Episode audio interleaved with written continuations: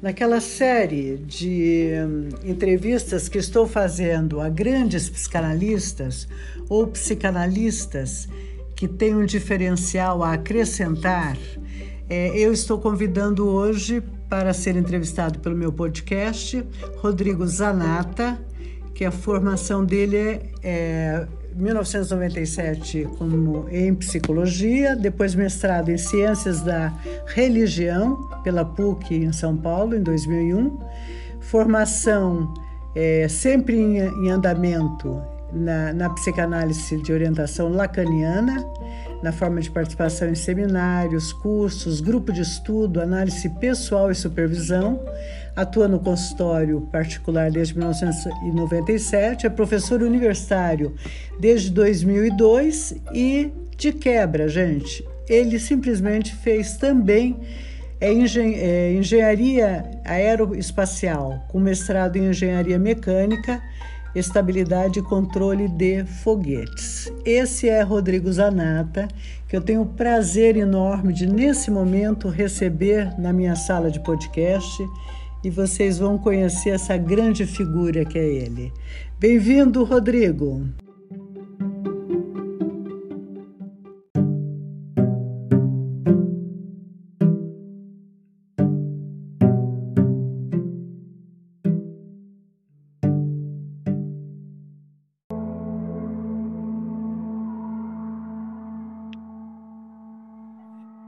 Rodrigo. Alô. Muito prazer em vê-lo. Opa, tudo bem? Pra... Tudo jóia. Muito prazer. Opa, me ouvindo? Tô sim. Muito prazer recebê-lo okay. minha sala, tá? Prazer é todo meu. É, é interessante falar, a gente falar desse jeito, né? Minha sala e tal. Tô me acostumando é. com essas coisas aí. É eu continuo eu, na minha, né? É que literalmente eu tô na minha sala mesmo, né? Pois é, né? Então, no outro lado também não é, não é tão estranho assim, né? Então, Rodrigo, é, essa série de entrevistas que eu estou fazendo com psicanalistas, pessoas voltadas para a clínica da saúde mental, é, eu estou okay. separando pessoas que têm um, um caminho é, robusto percorrido, que a clínica seja uma constante na sua vida, bem como pode ser, lógico, a questão acadêmica, mas a ênfase maior é na questão do consultório e dos pacientes, né? Então, eu tenho feito uma série de entrevistas com pessoas bastante interessantes. E é, lendo um pouco a seu respeito. Eu é... vi algumas delas. Você viu? Tive a oportunidade de ouvir. Eu vi o da, da Ulloa da Elisa? Isso, da Elisa. Eu ouvi a da Elisa. Tá. A outra não, você me mandou duas, me parece. Ah, eu mandei do Schuster também. Eu acho que sim, isso. Sim. Depois eu vou ouvir também. Claro, certamente.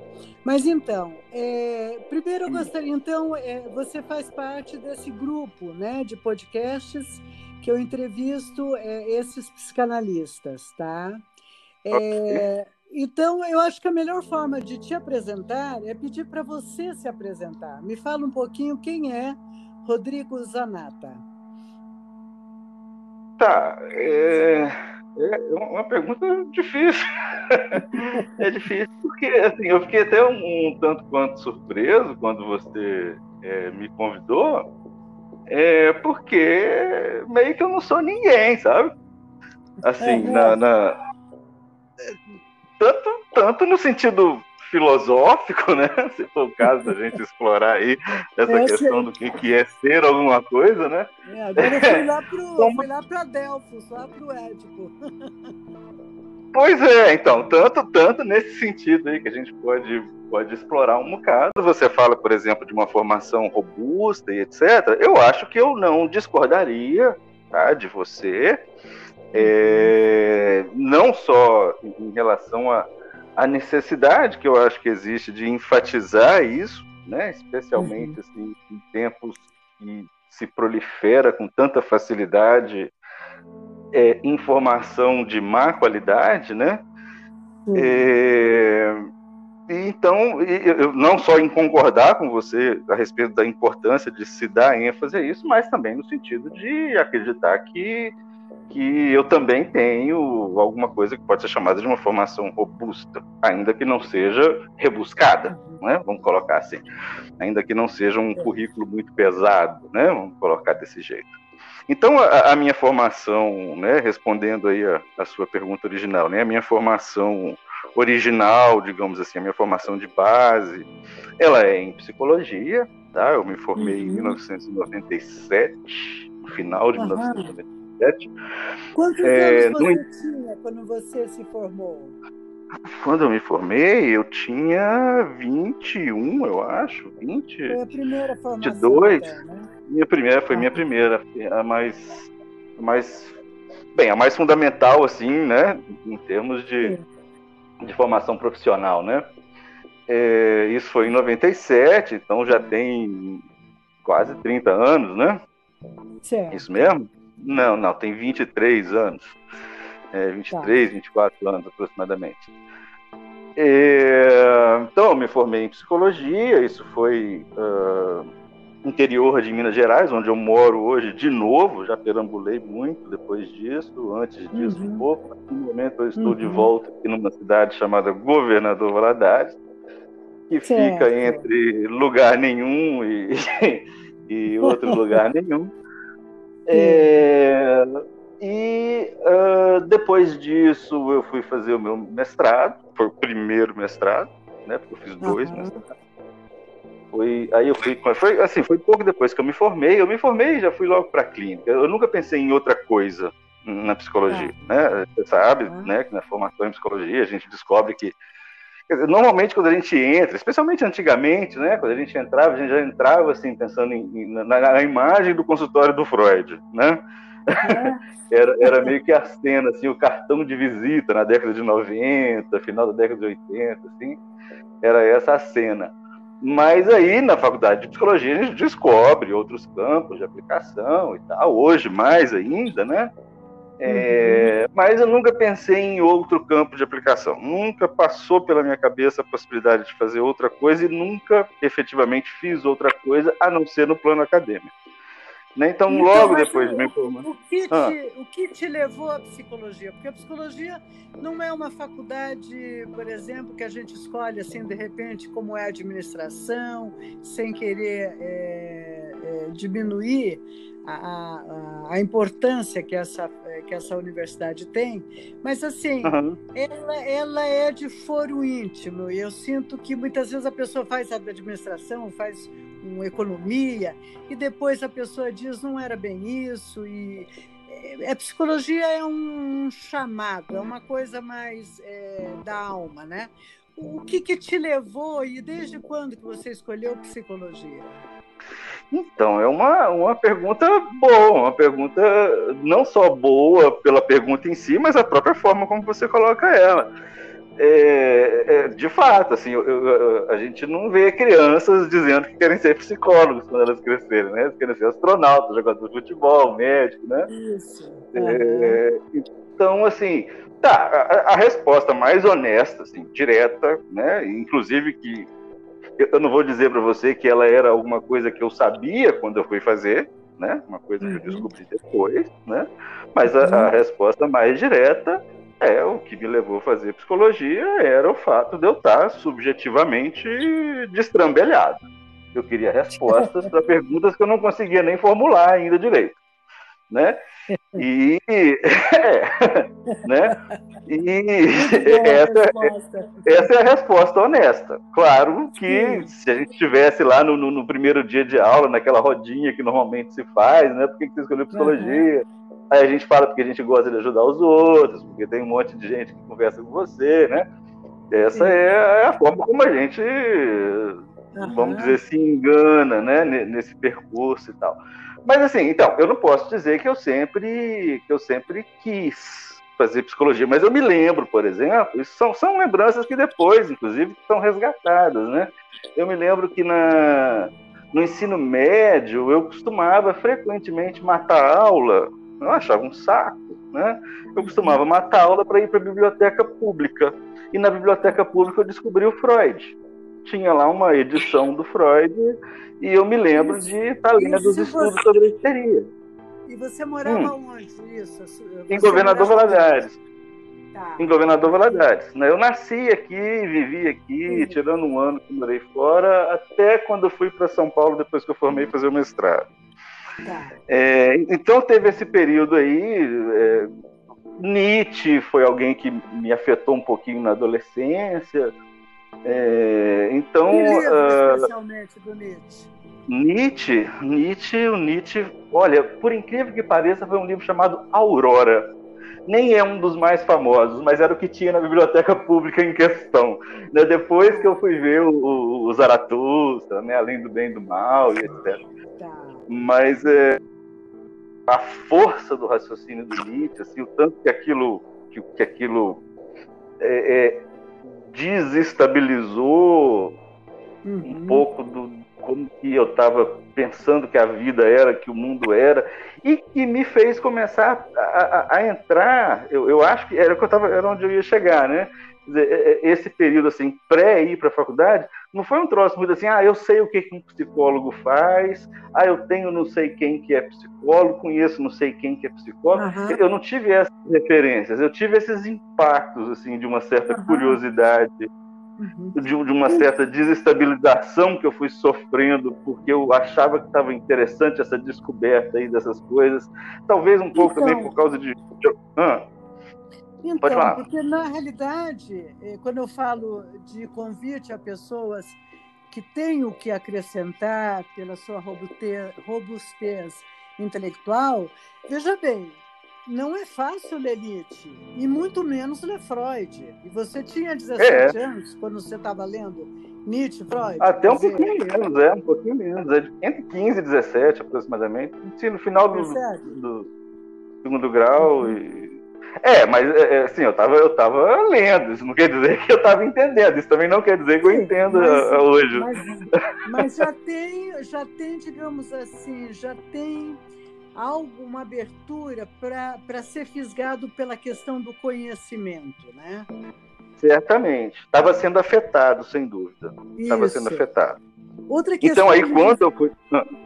Desculpa, fala. Não, não. Não, pode... Ah, tá. E aí, quando eu fui fazer a faculdade, quer dizer, quando chegou a hora, eu venho de uma família simples e tal, não tinha, não tinha é, digamos assim, muitos modelos, né, em quem eu pudesse me inspirar, então eu fiquei meio assim, com base na, na no que eu conseguia de informação, e na época não era um troço muito fácil, mas é, eu tinha basicamente é, é um, um, vamos dizer, um desejo ou mais, melhor do que um desejo, um, uma fantasia de infância que, claro, tem aí por trás também desejos e outras coisas é, é, ligados ao campo da aeronáutica, né? Então eu, eu, cogitava a ideia de fazer engenharia aeronáutica, uhum. só que em 1990 fazer engenharia aeronáutica era era ir para o ITA, uhum. ser militar, ir para o ITA, isso era completamente avesso a, a minha ao que estava acontecendo comigo, né, num certo sentido, e ao mesmo tempo muito distante, né, distante economicamente, distante intelectualmente, distante, é, era um outro mundo, né, aquela coisa uhum. toda, e, é, e tinha e apareceu ali também, a, a, entre outras opções, a, o termo, até uma palavra aqui, um termo lacaniano, o significante psicologia apareceu, Uhum. E, e o que veio junto com ele é, acendeu uma luzinha, né? Uhum. Confesso que nos primeiros, nos primeiros períodos, assim, é, eu não estava 100%, mas a partir do momento em que eu fui, fui é, me envolvendo mais, aí eu, aí eu me entreguei completamente, né? Foi, foi, foi mais ou então, menos isso. Porque também ah. é uma faculdade a, de psicologia, diferente da medicina ou da filosofia, a, a faculdade de psicologia é uma faculdade é, do feminino, né? E... É, é, muito, é, normalmente, quando você está na faculdade de psicologia, um homem é, levanta-se imediatamente a suspeita, né? É raro e é, tem, tem temos é, uma certa suspeita a respeito da sua, das suas escolhas, das suas orientações, assim, né? Mas é, sim, é, é verdade. Hoje, hoje nem tanto, né? Hoje está um pouco menos, menos mas... é, bem menos. Mas na minha época mas eram três homens, minoria, uma turma de né? 50. Ainda, ainda é minoria, sim. Sim. Ainda é minoria, certamente. E, e, é muito também, vem muito, talvez, atrelado essa ideia da psicologia como sendo alguma coisa de, é, de cuidado, né? uma coisa meio maternal, e que a gente vê né, acontecer em certas circunstâncias e tal, é, de, de saber criar um filho, sabe? Eu me lembro, uh, eu, eu, me lembro de uma novela que tinha um tempo atrás, que tinha a Carolina uhum. Dickman uhum. e o aquele outro rapaz que eu não me lembro, que ela era estudante de psicologia e ele de medicina, sabe? Esse, esse uhum. casalzinho, esse, esse estereótipo da figura do, do, do, da psicóloga, né? É. É, tem, tem, tem, pra, tem. Para criar bem os filhos, né? para criar bem os filhos, né? Vai ser um, vai é. ser a, a esposa inteligente é, que vai saber criar os nossos filhos, que é um ledo engano, né? É, antigamente falava o termo que se usava era curso espera marido. É né? você, você, talvez tenha ouvido, né? Se usava Muito, essa expressão. Sem dúvida. Pois é. Eu sou, eu sou das antigas, sem dúvida. Então. É uma marca, sem dúvida. Então, pois mas, é. continuando, aí você foi para a faculdade de psicologia, que o seu curso havia no Brasil cursos de cinco anos, outros de seis, ou alguns de quatro, quando era só bacharel. O seu curso era um curso que te levava até a clínica, é isso? Até a clínica, era bacharel, era um curso de cinco anos.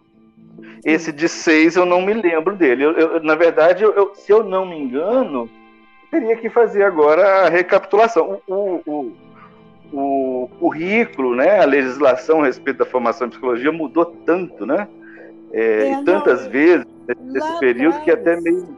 É, lá atrás, é, só para você ter uma noção, eu sou.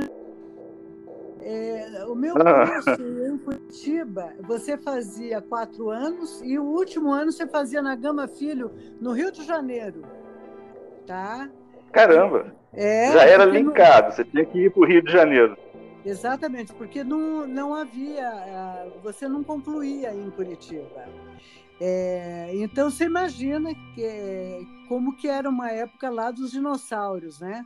E bem dessa, dessa desse vértice que você está colocando, que quem fazia psicologia era um, assim um pouquinho diferente de pedagogia, era para se casar com, se possível, os papais queriam que casasse com um homem rico e, se possível, uhum. é, para cuidar bem dos filhos, né? Então... É um, quase que um magistério de nível superior, né? Exatamente. Tinha antigamente também um magistério. É. Imagina, imagina. Tadinhos que... dos pais que não sabiam que, você, que a gente ia ler Freud, né? ia virar um problema. ia virar um, enfim, né?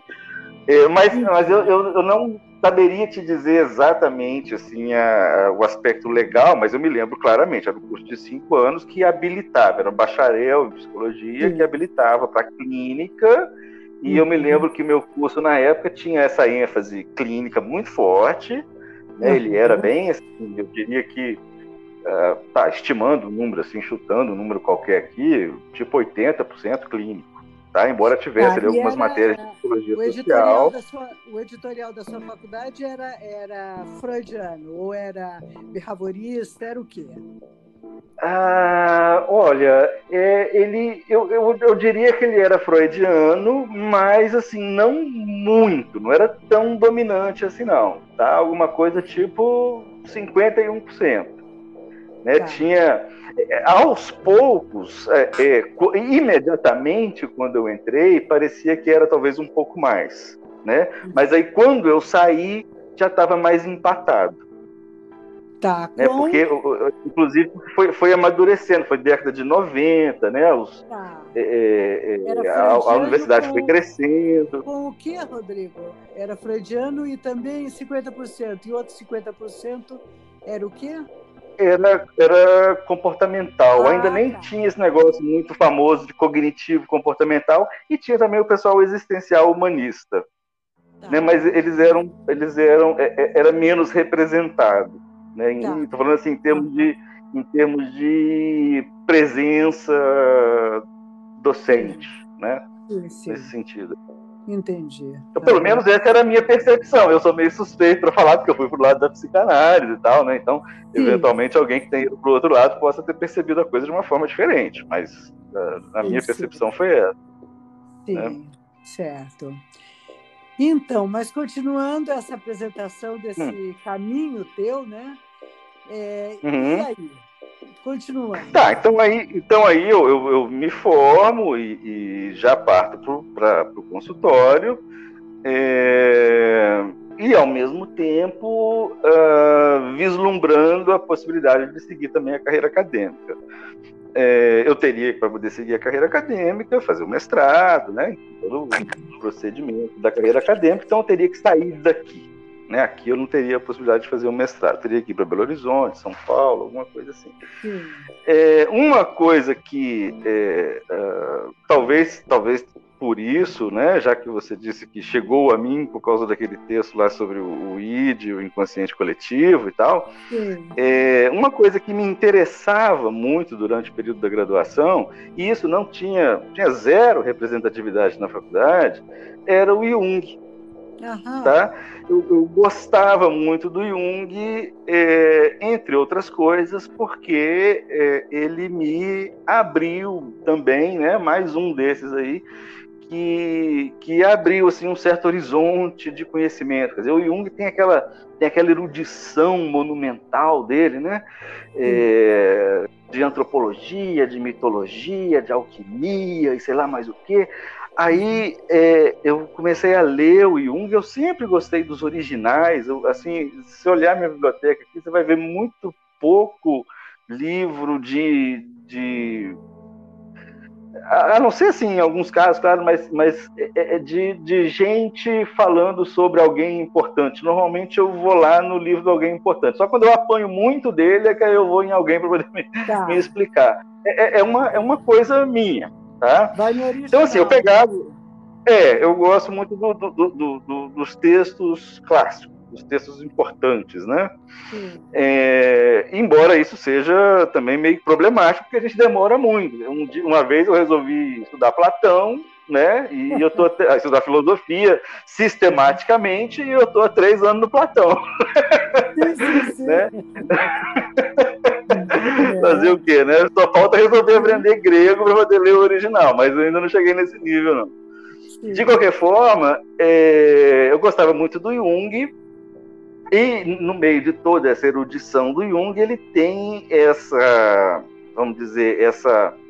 É, é, não, não seria o termo certo, mas ele tem essa, essa abertura, digamos, para uma, uma interface da psicologia com o, o, conjunto das formações da cultura e entre essas a religião, ok? Tá. Uhum. Nunca foi assim um troço problemático para mim, pelo menos não que eu chegasse a formular mais do que a média para a humanidade em geral, né? Uhum. Suponho, a questão da religião. É, uhum. mas é, ela me, sempre me pareceu assim muito importante, muito fundamental, muito muito significativa para poder ser resolvida de forma simples, que, das formas simples que eu via frequentemente. E então o Jung também abria essa perspectiva, e aí, uhum. futricando, na época a internet estava começando a se tornar um troço meio popular, 97 uhum. aproximadamente, 98, tava, tava, já tinha acesso, né? Uhum. É, eu acho esse, esse mestrado em ciências da religião lá na PUC de São Paulo, ou aí, né, na uhum. PUC de São Paulo, uhum. a, Perdizes, né? Uhum. E fui futricar, liguei e tal, falei assim, rapaz, o negócio é interessante. E fiz e a inscrição. Quem que comandava? O corpo docente era quem? De, de, de, ah, tinha. Ó, o, o, o, na época, por exemplo, você tinha, você tinha um cara que hoje é muito famoso, inclusive, porque está fazendo um certo rebuliço aí com política e etc., que é o Pondé, Luiz Felipe Pondé Uhum. eu fui aluno dele, fiz matérias muito bacanas com ele sobre epistemologia, sobre mística. Me parece que ele não está mais, não tá mais dando aula lá. Ele era um dos mais salientes, assim, porque ele é um cara tem tem uma, uma, uma capacidade assim de intelectual. De, intelectual e de envolvimento né, com, com as pessoas muito, muito fácil, muito boa. Ah. Meu orientador foi um, um, um, um, teólogo que também é físico, chamado Eduardo Cruz. Tá. É, mas tinha o Enio, tinha a, a, Denise Ramos, que é psicóloga junguiana. Uhum. É... Ah, tinha, tinha. Esses são os que eu me lembro assim mais. mais uhum mais proeminentes, assim, especialmente para mim, né? Que tava o Frei Gorgulho. O Frei Gorgulho, talvez, ele provavelmente não está mais vivo, ele já era um senhor já avançado em idade. O Frei Gorgulho é um frei dominicano, uma sumidade em qualquer coisa. Eu me lembro na minha banca de qualificação, é, quer dizer, no meio do caminho, a, a, a meu, meu, trabalho de pesquisa aqui, quando eu cheguei lá, seria alguma coisa tipo Jung, religião, virou uhum. Lacan. Uhum. né? Nesse processo aí, eu, eu, eu fiz a transição para o Lacan. Uhum. É, e aí, é, na minha banca de qualificação, é, no que eu tinha apresentado meu texto, meu projeto, as linhas gerais, algumas ideias, elaborado um pouco, é, vira o Frei Gogulho, que é especialista em Tomás de Aquino, que é é, coordenador da tradução, da, da, edição da Bíblia de Jerusalém, sei lá mais o que, é um cara que manja hebraico, que era professor lá, e vira para mim e fala: Mas você não abordou aqui o conceito de jouissance do Lacan e tal? E começou a me dar uma aula de Lacan. Eu falei: Pô, caramba, né? o cara deveria ser especialista em Tomás de Aquino. Né? É, então, ele também foi uma pessoa muito marcante tá? Uhum. É, a, a, na minha banca estava uma psicanalista de um consultório ali, no, na, na, época a Escola Brasileira de Psicanálise funcionava na mesma rua da PUC, na, na Monte Alegre, né? Uhum. É, no pé do morro, tinha um prédio ali, eu não me lembro agora o nome do prédio, ela tinha um consultório lá, que era Maria Cecília Ferretti. Uhum. Ela teve na ela teve na minha banca, ela, o Pondé é, e o orientador, que era Eduardo, o Orgulho era suplente. Né? Nossa, então, a, foi, foi bacana. E aí. É, é, Isso você está com que idade, Rodrigo? Eu tô com 47. Não, não. É, 46, não quase 47. Ah, nessa época aí? É. Ah, eu. Ah, vamos fazer as contas aí, ó. É, volta. Você tinha. Eu tô ainda lá. É, não, olha só, eu tô. Eu tô, eu tô... Aí você eu foi tô... pro consultório e começou a trabalhar muito cedo no consultório, com 23, 24 aninhos. Eu tô ainda lá parada. Imagino como é. foi parar o consultório e se mudar para São Paulo. Imagino que você tenha se mudado eu me mudei lá, isso, eu, fiquei aqui um ano, a, gente acabado de formar um ano de consultório, a gente não tá, a gente ainda está pagando para trabalhar normalmente, né? Ah, tá bom, é, então assim, não é, não é que eu estava tipo fazendo um, sim, sim. né, um grandes, né, grandes sacrifícios. Tal. É vida de estudante é... ainda, tá?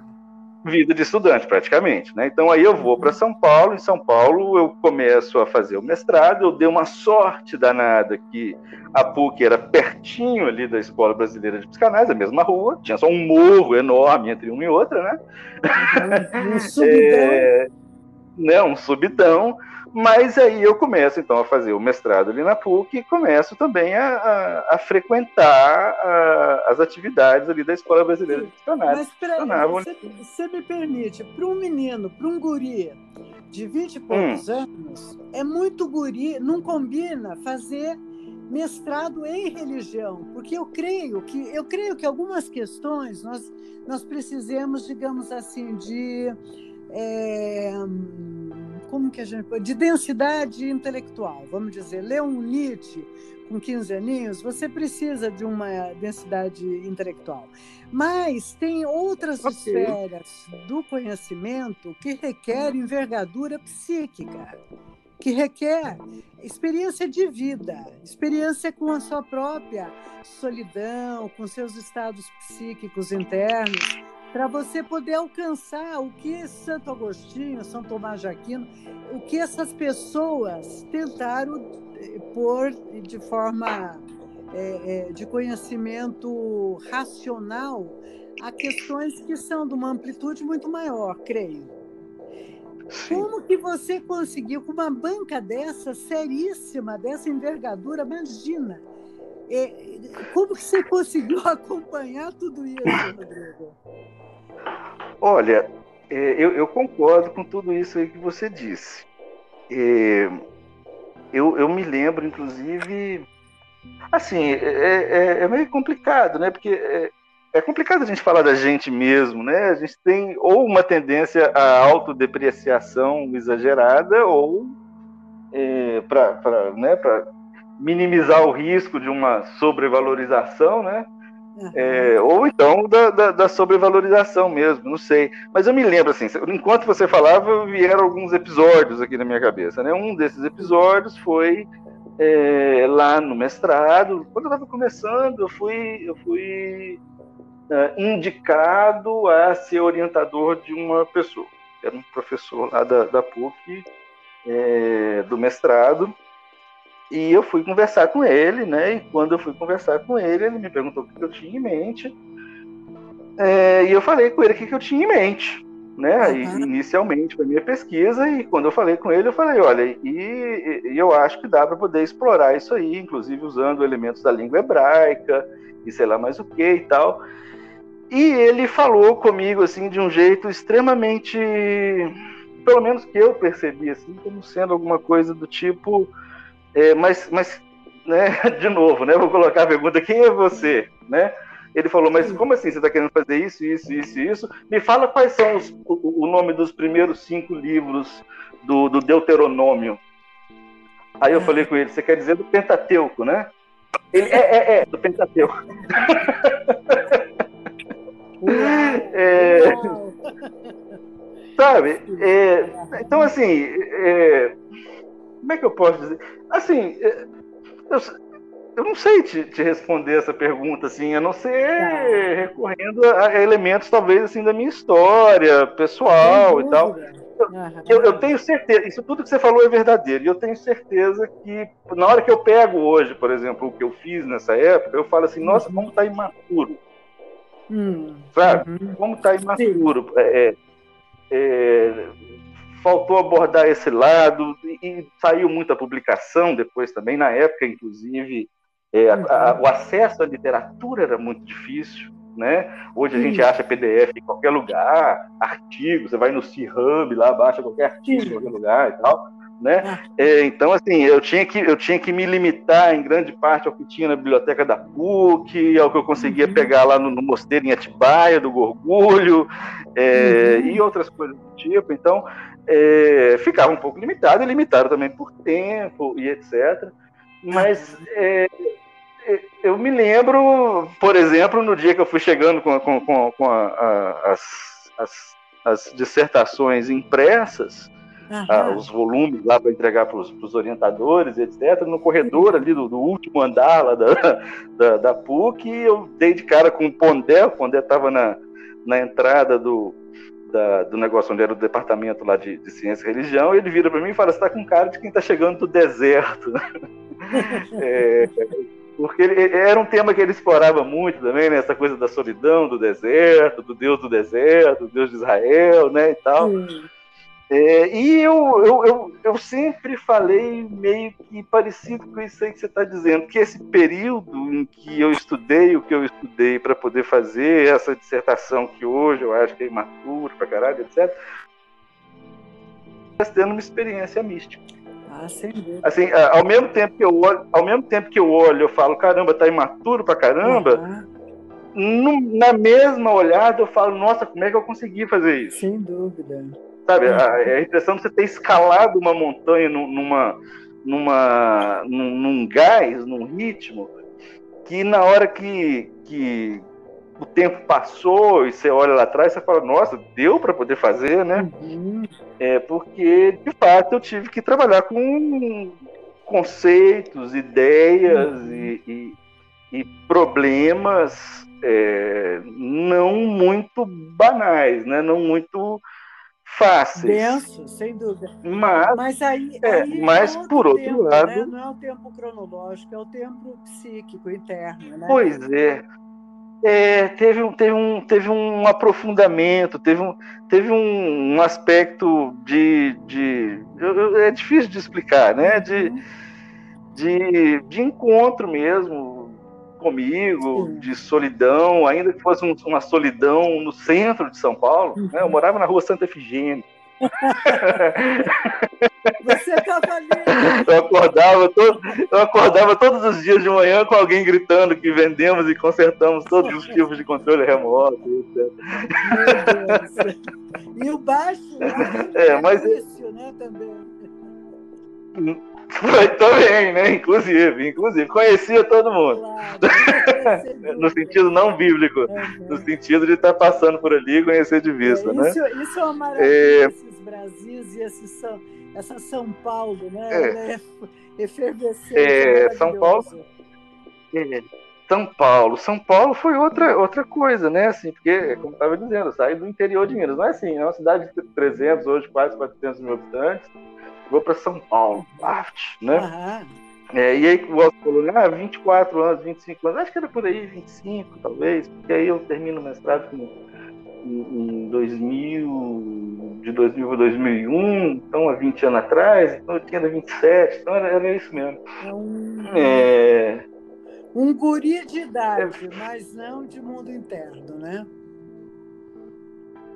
É, eu, eu, eu, acho, eu acho que é uma ideia boa. Eu, eu não, não gosto, eu não gostaria de, de, de, de acreditar assim, muito é, fortemente nisso, mas, mas foi sério. Isso eu posso te dizer com, com uma certa. Não, eu não tô, eu não tô fechando. É, um, Eu estava de fato interessado no assunto, é, eu não estava interessado no, no, título, eu não estava. E muito inusitado, porque era é. muito jovem para algo, né? Veja que eu estou ainda parada lá na aeronáutica, tá? Você está falando de você, já está aqui na PUC, mestrado, mestrado em religião, mas eu estou lá na aeronáutica, te imaginando. É, me vem um pouco Saint-Exupéry, me vem um pouco alguém que quer voar nas estrelas, ou voar nesse, nessa eletro, é, como que chama? É estratosfera certo? Estratosfera. Me, vem um pouco esse mundo da aviação, que, que por sinal eu também tenho um pouquinho, um pezinho aí dentro, mas assim, é, ah, imagino... Vai ter que me contar isso aí, viu? Nem que seja depois em off. Mas, é mas, ah. mas também ah. é, esse lado teu, né? Que vai buscar, para mim, no, a erudição, a forma mais é, nós no Brasil temos uma formação muito, muito, o que, que a gente pode falar, muito, muito complicada, né? Porque eu acho que eu acho que você quer dizer pobre. Muito pobre, as pobre, reformas que aconteceram. Materialmente pobre. As reformas que aconteceram desfavoreceram muito a ciência e os estudos, principalmente da, do nível médio, Sim. né? Então, é, para nós brasileiros, eu creio que a forma mais é, eficiente de você buscar erudição, quando a busca é pela erudição, é através desse caminho das religiões, de estudar as, as religiões. Só que eu só descobri isso depois que eu estava com 50, 55 anos, certo? Você descobriu isso com 27 ah. aninhos, imagina? Que fantástico, né? É, é, aí, aí, eu, aí eu não vou, não vou, não vou discordar de você, não. Eu, eu acho que isso aí, do jeito que você colocou, da, da busca da erudição, isso aí era um motivador forte. Uhum. Isso aí, sem dúvida, era um motivador forte. E de estar tá motivado a isso com 27 anos, uhum. bem, talvez, talvez seja surpreendente por outro lado, porque eu não deixava também, talvez um pouco antes disso, bem mais, mas eu não deixava de ter minha vida, Sim, digamos, baladeira. é, é, é, baladeira, né? É, é, tinha, né? Mas eu não sei, eu acho que talvez, assim, é, é tá, era um pouco diferente, né? Assim, a gente na década de 90, quando você, a gente ouvia, a gente ouvia no Brasil, por exemplo, a gente ouvia Legião Urbana, Sim. né? é, talvez um pouco antes, Chico Buarque, ou, ou, até hoje, mas é, de, de, de, comum, né? De, de, de, do que, que você do que, que você consome de matéria cultural quando você tem 15, 16, 17 anos, etc.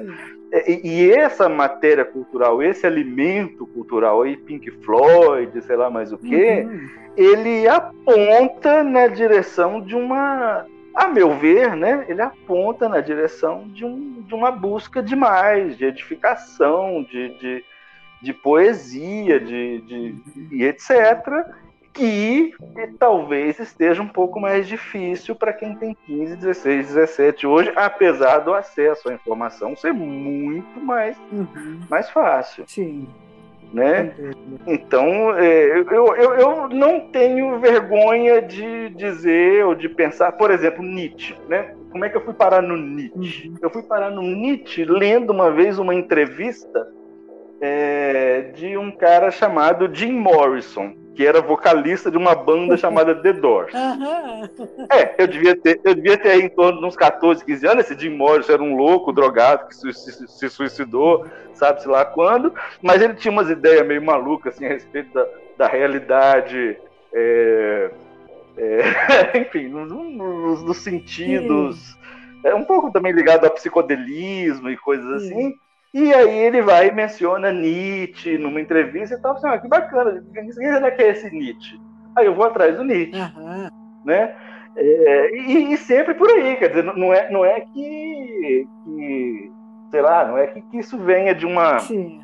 de uma de uma tradição aristocrática, veio de um, de um roqueiro drogado americano que se suicidou com 20 anos de idade. Mas eu diria que veio desse teu, desse teu feeling ou dessa curiosidade da questão do conhecimento. Eu acho que esse lugar de realização da busca do conhecimento, ele é psíquico, né? Ele é, ele é muito extraordinário, né? Você falava há pouco, e eu penso é. na, na, música popular brasileira, é muito da minha geração, é, que nessa uhum. época eram esses menestréis, esses que traziam tanta filosofia e poesia no, na, na, na, composição eram verdadeiros uhum. era, era a nossa mitologia viva no Brasil eu fico hoje exatamente eu fico hoje horrorizada de ver é, desse lugar que nós bebemos algumas pessoas cuspirem nesse prato de é, destratarem os nossos poetas né maltratarem, desqualificarem, né? Sendo que essa foi a base da nossa formação, a nossa formação cultural no Brasil. Ao mesmo Oi? E fazem isso ao mesmo tempo e fazem isso ao mesmo tempo que consomem porcaria. E ao mesmo tempo que dizem que né? nem da que a composição nem pertence a essas pessoas, quer dizer, criam é, é. informações levianas, é, é, é, é, é uma tristeza ver isso, né? Para mim é um negócio assim, uma heresia. Para mim isso é heresia, sem dúvida alguma. Mas voltando, quando você falava, eu é, lembro ah. que eu fui ler Montanha Mágica por causa do Renato hum. Russo. Aí.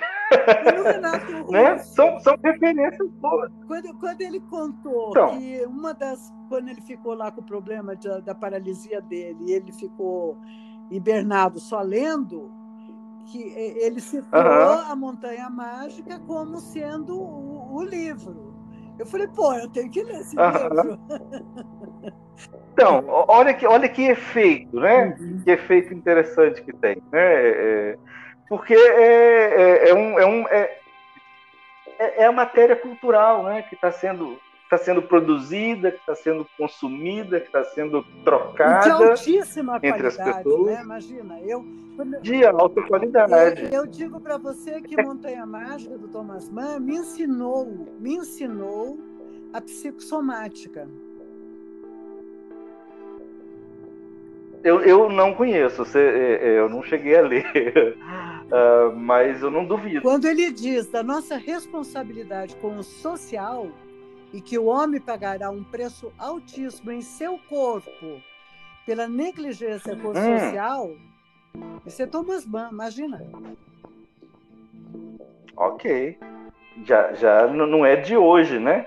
Então. Já pensou? Já é antiga essa, essa ideia aí. Uhum. Pois é, e ele não está errado, né? Já está apagando isso já, né? Sim. Olha o que nós estamos vivendo nesse momento com essa Covid, né? Nós somos todos irmãos, pois né? É. Você tem dúvida? É, não, é, assim, é, é, o pessoal fica falando às vezes, ah, mas é, é a China, é o cara que comeu o morcego, sei lá mais o que lá. Cara, imagina o tanto de treco que tem dentro dessa Amazônia que a gente não sabe, uhum. né? E aí você vai lá cortando as árvores, botando esses troços para fora. Uhum sabe? Em termos de micro-organismos, em termos de, de, equilíbrio de ecossistema. Exploração. Né? né? Então é realmente exploração. Então é realmente é, é muito complicado. Eu não, eu não, sou muito otimista com, com, a humanidade, não, tá? Mas é, é, é, triste, mas é meio difícil ser otimista com a humanidade. Sim, sim. Mas, mas voltando, tá. né? Então, voltando, desculpa, porque é, você vai falando e vai falando também dessa coisa da música e o quanto nós bebemos dessa ah, tá. fonte, tá. né? Então vai me estimulando, desculpa, hum. o seu caminho, né? Não, não, imagina, tranquilo, é um bate-papo. Eu acho que essa coisa da música, até hoje, música para mim é um troço fundamental. Você toca algum ah, instrumento? Ah, eu, eu sei fazer barulho com, com, com o violão, né? É, eu, então, era outra coisa. Nessa, nesse período de 15, 16, 17, eu tinha uma bandinha, tocava guitarra, tinha essas coisas aí. É, então, eu toco, mas nada, nada muito bom, não. É mais pra, pra. Ah, fica ali, uma hora eu passo ali em frente, ah, deixa eu, deixa eu fazer uns acordes aqui e tal. De vez em quando eu, eu, tento pegar um solo de alguém que eu gosto, alguma uhum. coisa assim. Mas não é. Mas, mas é, eu gosto da. Eu gosto de, do instrumento bem tocado, da música bem cantada. Sim. Agora, claro que isso aí está aberto à discussão, ah, gosto ah. E, e, e, sei lá mais o que, né? Hoje, Cada um tem o seu. Você favorece ah, mais o que? Quando você está na sua quando você está num movimento teu, o que, que você ouve? Ah, nossa, isso aí tem. Eu diria até que tem, tem, tem, tem momentos diferentes. Eu vou, eu vou te dizer o que, que eu tenho ouvido mais ultimamente. Uhum. Ok? E vai soar talvez até um pouco até um pouco grave. o que eu tenho ouvido mais ultimamente. É, não, é, isso não quer dizer que não, não tenha. Assim, pode ser que amanhã seja diferente, mas eu tenho ouvido muito é, rock pesadão de origem escandinávia. Puxa vida. Aham. É, que é uns troços assim, tem um, um, um, um estilo vocal meio meio é, diferente, assim, que, que geralmente é um vocal feminino, angelical, e um, um vocal masculino, meio gutural, bestial. Eu sei nisso, um, gutural, um, né? Uhum. É, é, mas tem uma sinfonia, tem uma, uma melodia, tem um, esse contraste, uhum. eu, eu acho ele bacana, tem um apelo assim meio meio gótico, né? Alguma coisa ah, por aí você tal. Vai me mandar mas depois, é... por favor. Mando, claro, mando, já mando logo assim os mais interessantes, ou pelo menos os que eu acho mais interessantes. Mas é um troço que sempre existiu, mas que eu nunca dei muita atenção. Eu, né, assim, houve uma época que eu tava ali, tá, ok, é, é muitos amigos meus gostam de ouvir uhum. esse negócio aqui, e é, hoje eu tô numa vibe uhum. de ouvir bar. Sim. Né? Então passei um tempão também nesse esquema. Ah, vamos ouvir essas músicas aqui agora. Aí começa a ouvir e tal, daqui, daqui uns dias vai ser outra coisa. Sim, sim. Né, eu, posso, eu, eu, assim, eu te adianto o que, que eu não quero ouvir, de jeito nenhum, tá. que eu já ouvi o suficiente para saber que eu não quero ouvir. Isso, Mas, sim, sim. eu acho que não vai fazer, né? Mas eu não vou nem falar para não, não, não, não, criar. Rodrigo, eu estou aqui com duas questões, é. com pelo menos duas questões ou três ainda é, querendo se fazer presente e, e a conversa está muito lá, boa, a gente hum. pode perder o, o, rumo da, da coisa. Voltando. Isso, vamos, vamos voltar no, no eixo. É. Eu quero saber, primeiro, é, a coisa da, da, da, da, aeronáutica, onde que ela entrou na tua vida, da, da engenharia, né? Engenharia. Né? Ah, tá. Uhum. E também é, uhum. quero me voltar para a psicologia no sentido da, da daquela pergunta fundamental que eu quero te fazer. É, o que, que você prefere? Que eu continuemos na psicologia ou vamos para a engenharia? Vamos continuar na psicologia, porque senão muda de assunto tá, muito brusco, tá né? Aí, aí talvez a gente. É, é então, é. Se bem que não muda tanto, não, mas de qualquer forma vamos continuar na psicologia. Então, dentro da, da, ah. do seu caminho, tanto na clínica quanto nos seus estudos, e a gente já sentiu aqui a, a, a, os seus conhecimentos, a sua busca, né? Que, que teor que tem isso na sua vida. Que autor, Rodrigo, que revolucionou a sua vida pessoal e a sua vida do consultório, da clínica. De, desse conhecimento de Lacan, desse lado do doutorado, do mestrado, é, uhum. em diante, a Lacan, a, o, o Jung, que você citou há pouco, que autor que hum. te revolucionou? Olha, é... eu acho que tem muitas formas de responder essa pergunta, mas assim, a forma mais imediata e direta eu acho que seria Lacan. Revolucionou, é, é, eu acho que o Lacan nem gostaria do termo revolução, uhum. ok? Mas é, me servindo desse termo, ainda que com reservas, eu diria, revolucionou, inclusive porque nele, é, a partir dele, eu, eu, diria que houve uma, uma grande mudança de configuração do sistema de coordenadas que eu uso para poder entender as coisas. No caso, o psiquismo, Sabe, pegando, pegando aqui. o psiquismo do seu paciente é, é, para entender a si mesmo. Do meu paciente, mundo... a, a, experiência inteira, a, a relação minha com o paciente.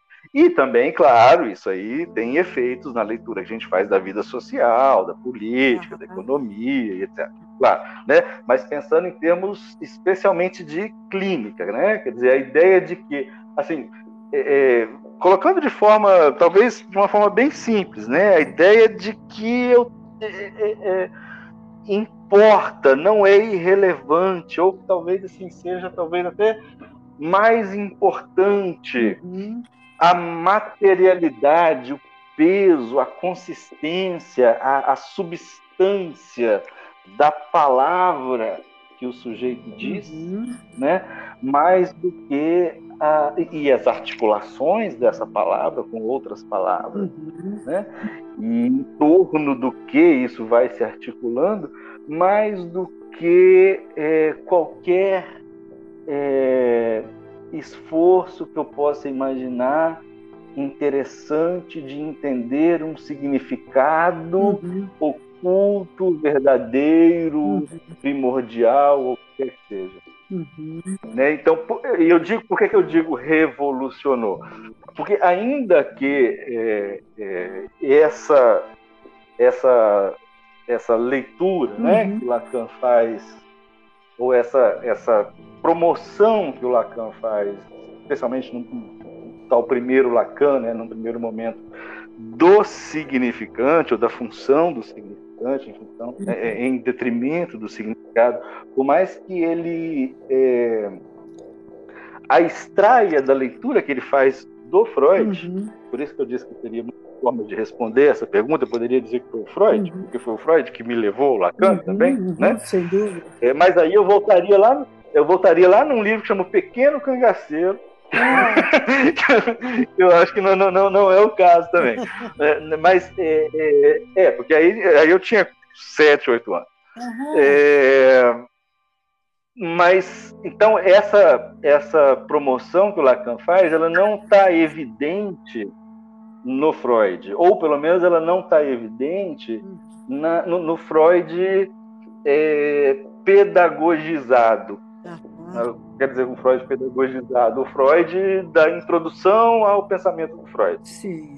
Ah, do Freud que a gente aprende originalmente, inicialmente na universidade, quer dizer, é muito aquela coisa assim, que inclusive é o objeto de crítica de outras escolas Sim. da psicologia, né? Aquela coisa do Freud interpretador, uhum. né? Do Freud que é o cara que decifra o significado do que quer que seja, né? Do Freud que explica, né? Então, o, Lacan apresenta um outro Freud, né? Uhum. Que, que, Abre. Que, ao, é, é, é, vira do avesso, né? É, é, e aí essa, essa, eu digo revolução nesse sentido, revolução no sentido de que de repente a linguagem no seu conjunto ela não é só um instrumento, ela não é mais um instrumento de comunicação somente, uhum, né? Uhum é, é, não é, não é uh, o, o, suporte do significado, mas ela é a, a criadora do significado. Uhum. Isso, isso muda completamente a perspectiva. Dizer, isso, isso altera, assim, meio que encascata a perspectiva sobre tudo mais. Uhum. Dizer, a partir do momento que isso que, que se percebe, o que você uh, uh, se convence disso, uma série de outras coisas na sequência tem que ser modificadas também. E aí, é, pensando na minha vida prática, isso vai modificar a forma que eu entendo o Jung. Uhum. Né? E aí eu falo, não, então Jung, você vai ficar ali na minha estante, de vez em quando eu vou te visitar, mas agora uhum é, agora eu preciso me ocupar desse cara aqui. Uhum. É, e isso muda, isso muda o que eu pretendia fazer de mestrado, isso muda minha clínica, isso muda meu analista, isso muda tudo. Uhum, certo. Né? Então, pra, é, cada autor ah. tem algo, tem uma pérola, ou digamos assim, um, alguma coisa que quando você tem a compreensão ou você de fato uma hora constata aonde é que a pessoa esteve, a gente fala isso é uma coisa de gênio, isso é genialidade. Em que aspecto dentro da teoria do Lacan você acha que ali ele foi gênio? Nossa. É não é um troço para o que eu teria uma resposta imediata. Tá. O Lacan, ele é um cara, ele é um cara que ocupa a gente, né? Não é um, pelo menos assim, é, é, tem mais de 20 anos que eu estou me ocupando Sim, do pensamento do Lacan, Sim. né? Cotidianamente e é, todos os dias ao longo desses 20 anos eu falo, não, peraí, eu tenho que começar de novo. Uhum. eu, tenho, eu, tenho, que pegar esse negócio sistematicamente, né, e não deixar pingar nenhuma gota. Mas isso é só um traço de neurose obsessiva, não é nada grave, não. É, não faço, é, não, não faço. Vou seguindo mesmo, montando quebra-cabeça e tal. Mas o que, que seria o traço de genialidade do Lacan? Olha, eu diria eu diria, assim, talvez assim, até, até abstraindo um pouco, assim, uhum. é, para mim, né, o, o, o, o, que ele formula, o que ele, a, a grande distinção, né, que ele faz é, entre coisas, né, que, que conceitos que ele apresenta que permite separar fenômenos do mundo e isso se torna uma, uma relevante. Para mim é um troço chamado, é, no geral, vamos dizer, nó borromeano. Uhum. Ok? Uhum. Que, em que ele agrupa né, os conceitos de imaginário, simbólico e real. Separar num, num, num, num elemento da experiência uhum. é, vamos dizer, intersubjetiva, o que é de ordem imaginária, o que é de ordem simbólica, o que é de ordem real. Isso aí eu acho que ninguém fez tão claramente antes dele. Uhum. Pelo menos não que eu conheça. Sim. Ele diz que o Freud fez, mas você olha lá para o Freud e fala assim, o Freud fez, mas só depois que você que o Lacan te mostra onde. Tá, entendi. Genial. Né? Uhum. É, é. Né? Então eu acho, eu acho que foi, eu acho que são esses conceitos. Claro que isso aí é, é, é quase que um ponto de síntese, né? é, e que depois também o Lacan desmancha num determinado momento, depois refaz e tal. É, mas eu acho que esses, esses conceitos aí são, são, são centrais, Sim. são são, são, são um traço de, de genialidade. E, curiosamente, é, se você pensar assim no, no, arco da obra do Lacan, né, uhum. mais ou menos ali entre 1950, que ele está fazendo os primeiros seminários, nesse período aí ele faz uma conferência que chama Imaginário Simbólico Real, ok? Uhum. Em que as coisas não estão muito bem definidas, mas essa conferência existe. É, mas, e aí no, no primeiro momento é, do, do, do, trabalho dele, de, de, de, escrita, de seminário. É, antes disso, né, ele está ocupado com, com, o imaginário, uhum. narcisismo, a, a, a, agressividade, elementos associados ao estágio do espelho, né, uhum. que é um uhum. conceito central aí do, do, imaginário e tal, mas ele vai se ocupar muito da, da, da, é, ele vai promover o que ele chama de simbólico, portanto, a linguagem, uhum. especialmente o aspecto material da linguagem, né, o significante. Uhum. Ele vai se ocupar muito de promover isso até mais ou menos a década de 70, uhum. quando, assim, lentamente, sem perceber, sem a gente perceber muito bem, uhum. você percebe depois, o contraste já está maior, uhum. mas é, é, ele vai. Uh, ele vai tirando do primeiro plano o simbólico e colocando o que ele chama de real, que é um conceito uhum. indefinível, uhum. né? É, e isso tudo vai culminar num determinado momento, num, num, seminário que chama RSI, né, que em francês é heresia, uhum. a heresia, né, é, vai culminar nesse seminário que ele vai fazer essa, essa articulação. E depois tem o seminário 23 sobre o, o Joyce. Deixa eu abusar um pouquinho que também você. Você que estuda Diga. há mais de 20 anos Lacan e se debruça praticamente diariamente. Em palavras hum. que qualquer estudante de psicologia do segundo ano possa alcançar. O que, que Lacan quer dizer com real? O impossível. o, o limite do que é possível, o, o que está além do limite do que é possível. Em bio, de ser dito, em bio de ser pensado. Em, em bio nós poderíamos chamar hum. de ó. Em Kant. De? Desculpa. Ó. Ó. é, é, o bio, ele trata é, que ó é incognoscível, impossível você conhecer. Bem, é, é, parente, certamente é. Eu não, eu, eu, eu, me lembro que eu estudei um pouco de Bion na graduação, né, psicologia de grupo, né, alguma coisa Sim. por aí. Então eu não conheço muito bem a obra dele para poder te dizer que é da mesma ordem.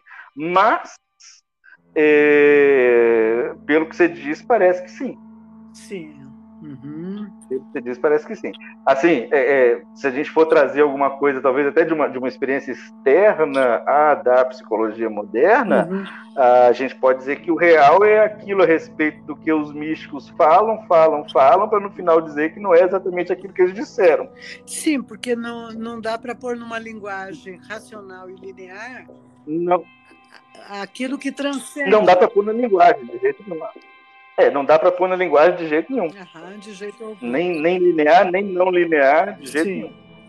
Essa, é, é, é, é, justamente o que faz uh, furo, né? Na, uhum. que, que, se, é, o que se revela como estando fora daquilo, do contorno que você constrói quando você tenta falar sobre isso, né, que não cessa de não se escrever, né, como diz o, Lacan. É um conceito difícil, né, é muito difícil. E, e, o Lacan tem esse estilo que não é muito fácil, né, Sim. e ele faz isso de propósito, né? É, torna as coisas talvez um pouco mais complicadas, como você falou para um, um, estudante de, de, primeiro, segundo, terceiro ano de psicologia, eu diria para de décimo, eu diria para o de 20 anos depois de formado, ainda continua bem difícil, tá? Mas é, é, é sempre assim alguma coisa que você tem um, um vetor apontando para ele. Sim, sim. Né? Então é um, é, uma, é um ponto de mira, ponto de mira. Tá. Assim, tem, tem, tem algumas, alguns, algumas aproximações, vamos dizer, tem alguns vetores mais claros, né? É, quando você aborda, por exemplo, a, a problemática do trauma, uhum. especialmente nos primeiros momentos da obra do Freud, uhum. né? É, tem, tem aquilo que a pessoa experimentou e tem aquilo que realmente aconteceu, uhum. né? É, aquilo que realmente aconteceu, é, é, é a, a, aquela definição que o Freud dá é, lá no projeto para uma psicologia científica, né, de alguma coisa que, que, que, que de um estímulo tão forte que é, ultrapassa a barreira protetiva lá dos neurônios Phi, né, que seriam responsáveis lá pela percepção uhum. e tal. Então, são, são, é, é, é, é desse, desse tipo de, de, de, fenômeno que o Freud está ali também uhum. apontando que vai nascer o conceito de real. Tá. No Lacan. Tá.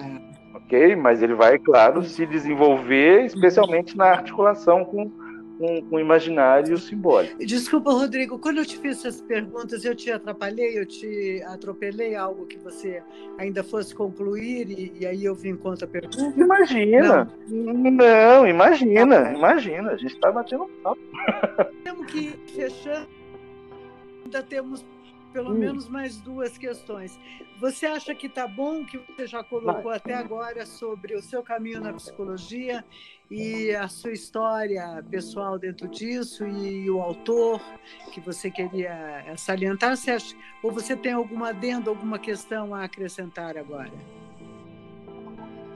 Ah, eu acho que tá bom, né? Se, se me ocorrer alguma tá. coisa, eu acrescento. Mas eu acho. Quando é que então você sai da psicologia, não sei se sai, e vai para o lado da, da aviação? Ah, não, eu não saio, né? É, é, não, não, não, cheguei a sair. É, assim, é claro que, que tenho que, de alguma forma, arranjar tempo, né? Vamos dizer assim. Mas, é, então, como eu estava te dizendo, é, um, é uma coisa de, de infância. Eu não, não saberia, saberia meio que como dizer isso melhor sem, sem ser muito pessoal, né? Mas eu sempre gostei, eu sempre achei bacana, assim, eu me lembro, eu criança fazendo coleção de álbum de figurinha que você trocava pelas, pelas tampinhas do Guaraná Antártico, tinha as figurinhas dos aviões que a Embraer fabricava, e não sei mais quem fabricava, por exemplo, tá? Uhum. É, e de aeromodelo na adolescência, era um troço que eu sempre achei massa, sempre achei muito bacana pássaros e sei lá mais o que, a ideia do voo, isso sempre foi um troço uhum. muito interessante, até o momento que eu fui fazer a faculdade, e aí eu fiquei entre isso e a psicologia e a, a, as contingências, né, como diria um, um skinneriano da vida, me deixaram na psicologia, ok? Uhum. Bem, e aí eu segui minha vida, eu fiz o meu mestrado, consultório, a vida tá bacana, sempre foi muito legal, não me arrependo de nada disso. Uhum e etc. Comecei a trabalhar com consultório, com, com, com universidade, dando aula. Uhum. É, fui me estabilizando do ponto de vista econômico, uhum. principalmente, etc. Mas, pô, então, de repente, agora dá para eu poder é, gozar uhum. né, daquele meu, daquela minha fantasia infantil e etc. Vou ver aqui como é que funciona esse negócio de aviação, do pessoal que voa e tal. Aí vou no aeroporto, conheço algumas pessoas e descubro lá um aeroclube, é, as pessoas voando de, de ultraleve, e avião, e sei lá mais o que uhum. e tal. Ah, rapaz, eu acho que acho que dá para poder entrar nesse mundo aí, né? Tá. E aí consegui comprar um ultralevezinho, estava tá. voando uhum. e etc.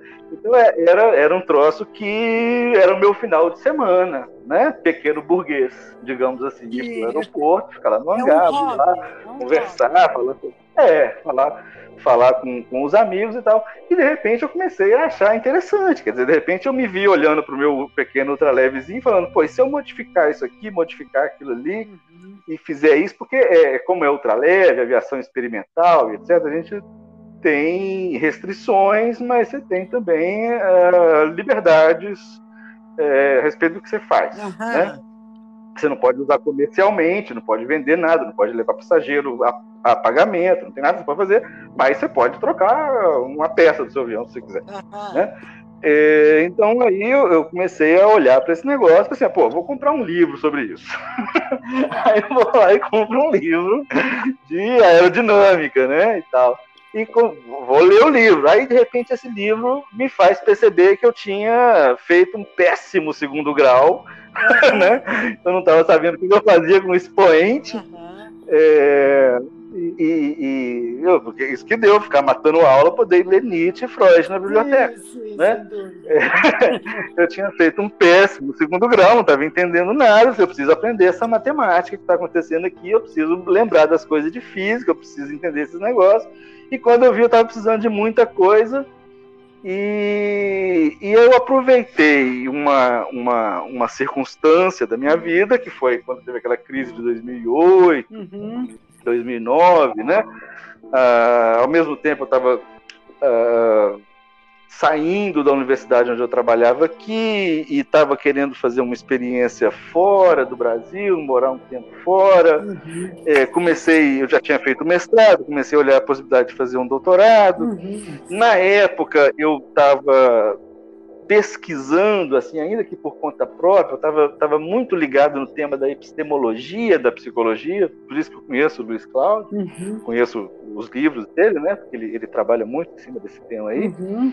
É, e eu estava pensando sobre isso, assim, pô, de repente é a oportunidade de fazer um doutorado fora, né?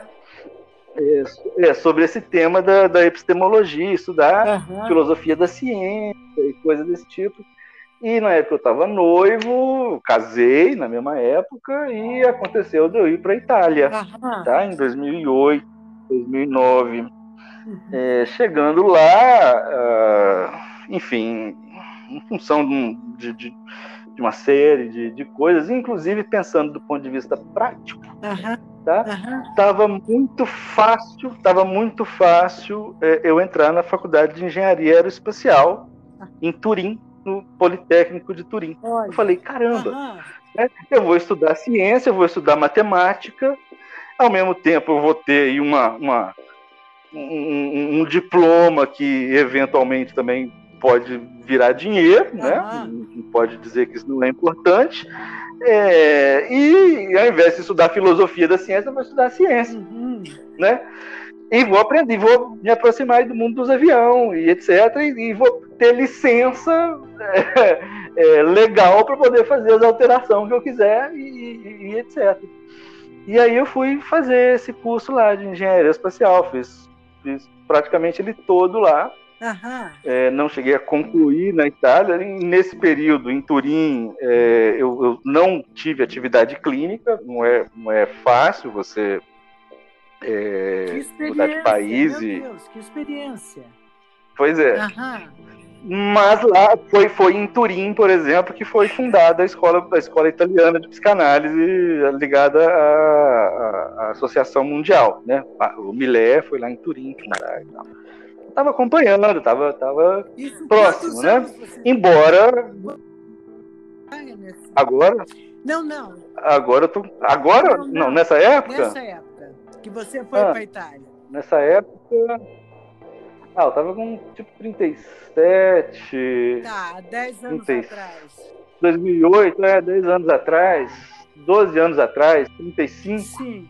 35. Tá certo. Uhum. É 35. Fiquei lá 4 anos. Fiquei lá 4 anos. Meu Deus. Dinheiro acabou. dinheiro acabou. É, ah. é, porque não tava, ninguém tava me bancando, não tinha nada disso. Sim. Por conta própria.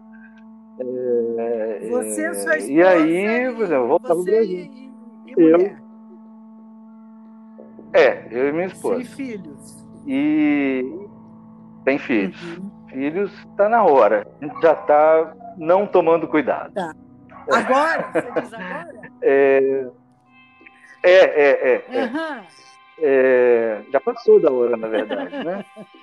É, e aí, é, e aí volta o Brasil em 2000 é, volta o Brasil em 2013 e aí faltava um ano para poder concluir o curso, porque não deu para poder concluir lá. Sim.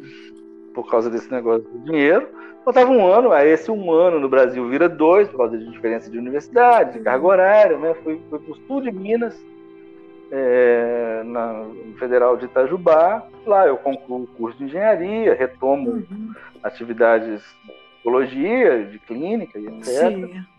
É, e fico por ali durante um tempo. Gostei, assim, eu, eu, eu, adorei a cidade, a cidade chama Itajubá, cidade muito é, bacana, acolhedora, bem assim, bem parecido com o que se diz normalmente com o estereótipo de Minas, uhum. né? É, é, diferente de Governador Valadares, né? Que aqui é, é um mais, mais sofisticado. Não, não, pelo contrário, é, é, é mais é mais bárbaro ah, tá, no sentido antigo do termo. Food. É, é. Tá. É, mas aí, nessa cidade em Itajubá, eu, eu, eu, termino o curso lá, já termino, já pego o embalo, faço um mestrado em engenharia também. É, e aí, num determinado momento, aí por razões extremamente pessoais mesmo, eu me vi na necessidade de voltar aqui para Governador Valadares. Foi há, há dois, três anos atrás, tá. aproximadamente. Uhum. E aí agora estou aqui, né? Estou aqui. E uh, então assim foi isso assim. Uh, hoje eu, eu, eu, eu, eu saberia uh, bem, eu aprendi a, a, fazer as coisas que eu queria aprender com, com, com, um avião, sei lá mais o que, né? Mas, mas é, não deu para poder retomar ainda a coisa da, da do, do, do, do, hobby antigo, né? Do aeroporto, lá no final de semana, até porque isso tem que reconstruir também. É caro, ficou caro, ainda mais agora, ficou muito mais caro com dólar 6, né? Nessa época de 2008, o dólar estava 1,70 e tudo isso é em dólar, né? Então, dólar 1,70, 1,80, é, tinha jeito de fazer muita coisa que hoje em dia não tem jeito mais. Sim, né? sim. Com, com dólar aceito. Ah. Né? Mas eu tô, tô assim, eu acabei me envolvendo assim, esse percurso pela pela engenharia, ele me trouxe de volta também um monte de coisa que eu tinha largado no caminho. Por exemplo, é, quando eu tinha por volta de 10, 11 anos de idade, eu enfiei na cabeça. Olha que coisa interessante. Eu vou te falar aqui, mas eu não vou nem dizer para você não contar para ninguém, porque tá, tá gravando e vai virar um podcast, né? mas talvez até por influência de, de televisão, né, de, de, de coisas que a gente vê e tal. Eu enfiei na cabeça que computador era um troço que, tipo assim, se você chegasse e falasse, computador, faz isso. Ele faria. Ele fazia. Uhum. Né? É, porque tinha, por exemplo, tinha um desenho, né? Um desenho, eu era criança, desenho do Super Amigos. Não sei se você vai lembrar, tinha a Sala da Justiça, o Super-Homem, o Batman, a Mulher Maravilha, todo mundo. E aí tinha o bandido lá, malvado, uhum. fugindo. Aí eles falavam, computador, onde é que tá fulano de tal? Aí o computador mostrava o mapa lá com, com a setinha dizendo, ah, ele tá aqui e tal. Assim, Nossa, esse negócio de computador é massa, né? Aí, quer dizer, era o que chegava aqui na roça para mim. Esse negócio de computador é isso aí, Sim. né? É, é nós estamos em 1980 e alguma coisa, Sim. né? E aí eu vejo um filme que chama Jogos de Guerra, que era de um cara que, que através do computador ele entrava no Pentágono e quase causava a Terceira Guerra Mundial. Certo. É, nessa época, eu, nessa época eu morava é, onde é, aqui, na, assim, a, atrás da minha casa, no fundo da minha casa praticamente, ficava a sede da Embratel aqui na minha cidade. Uhum em Valadares. Aí eu liguei lá para a Embratel e falei, olha, eu quero saber o que é um modem. Com 10, 11 anos de idade. E aí o cara, na maior gentileza do mundo, marcou comigo um dia, eu fui lá, ele foi lá, me mostrou os equipamentos. Uhum. Nossa, isso que é modem, computador e tal. Enfim, né? Moral da história. É, consegui convencer uh, meus pais, que não tinham muitos recursos financeiros, consegui convencê-los a me um computador. Ok? Um computador que chama TK85. Nossa. É, ele tinha, só, só, poder, dar uma referência aqui para os nossos leitores, ah. os nossos leitores, os nossos ouvintes, né? Ele tinha é, se eu não me engano, 64K uhum. bytes de memória RAM. Uhum. Fora que ele era um. Okay? Isso não dá para colocar. Não, não, era pequenininho, era pequenininho, do tamanho de um laptop, menor que um laptop. É, mas se ligava na televisão, então tinha aquela competição em casa. Os que eram do tamanho do móvel, isso aí eram super computadores. Esse já era, já estava começando a coisa do computador pessoal, tá? Só que assim, não, não dava poder colocar na memória dele nem uma foto de baixa resolução que a gente faz hoje no celular. Ok? Nem isso dava para colocar. Mas, mas com esse computador, eu aprendi a programar computador. Nossa. Ok? Com 10, 11 anos de idade. Uhum. Eu aprendi uma linguagem chamada Basic e aprendi um troço chamado Assembly, que é a linguagem de máquina. Bom, então, quer dizer, você é... tem aptidão para matemática, para Pra... Pois é, é pois é, eu aprendi que era variável, que era seno, que era cosseno. Depois que eu virei vagabundo, na adolescência, rock, guitarra, essas né? coisas. Mas eu, eu, eu violão, o violão que estragou tudo. Mas é, é, mas aí, quer dizer, isso aí, isso aí ficou latente, esquecido durante um bom tempo. Quando eu vou fazer engenharia, isso volta. Quer dizer, pô, tem, eu, agora o computador ele é um instrumento. Sim. Eu tenho, ah, você tem que fazer uma simulação, você tem que fazer alguma coisa aqui, e etc. Eu tenho que, eu tenho que lembrar como é que programa, eu tenho que. E aí eu vou e retomo esse negócio todo, aí descubro um negócio chamado é, inteligência artificial, uhum. rede neural otimização. Assim, Caramba, isso aqui dá uma interface bacana com a topologia. E é nesse ponto que eu estou agora. Certo. Okay? Esse é o ponto que eu estou lendo agora. Será que dá para poder. É, e tem, tem pesquisado, tem lido. Seguinte, você tinha falado você falando aí. É, você conhece o Museu do Amanhã no Rio de Janeiro? Não, ainda não tive a oportunidade de ir, mas eu já, já vi, já vi que é interessante e que na primeira oportunidade eu vou lá dar uma olhada.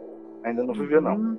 Porque eu, acho que o Museu do Amanhã ele reúne uma série de questões que você é, tangencia, né? A questão da, é, do futuro, do ser humano, a mente, a psicanálise, é, com a neurociência, com esse discursinar das exatas, o que universo é esse que o homem habita ou está destruindo?